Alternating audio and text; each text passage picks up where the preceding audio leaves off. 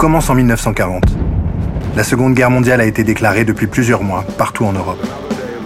Si la Belgique a affirmé sa neutralité depuis l'année précédente, le gouvernement a toutefois mobilisé son armée, environ 650 000 hommes.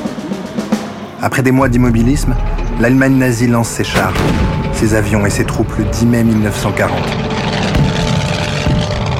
et envahit la Belgique, jusqu'à une capitulation rapide le 28 mai. C'est ce qu'on appellera plus tard la campagne des 18 jours.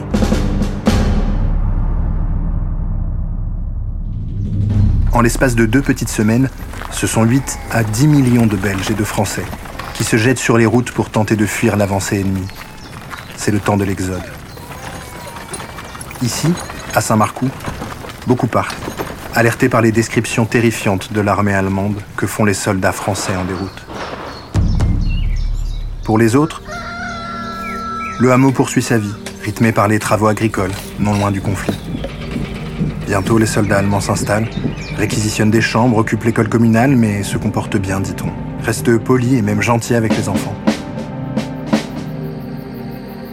Le STO, le travail obligatoire dans les camps allemands imposé par la puissance occupante, fait fuir les jeunes hommes dans les bois alentours. Le maquis de Silly en forme. C'est en 1943 que le destin du village se scelle l'armée secrète belge propose à Londres la plaine de Saint-Marcoux comme site potentiel de parachutage. Une page s'ouvre, accélérant considérablement l'action des résistants sur place. «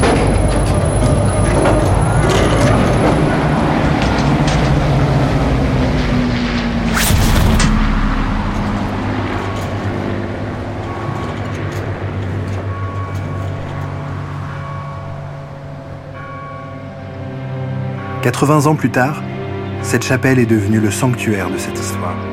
Cette fenêtre temporelle de 1940 à 1944 qui a marqué les mémoires, les familles et les vies des habitants de Saint-Marcoux. Ces habitants feront chacun à leur manière acte de résistance, de la plus discrète à la plus épique. Leur histoire est aujourd'hui protégée dans cet écrin de pierre qui vous fait face.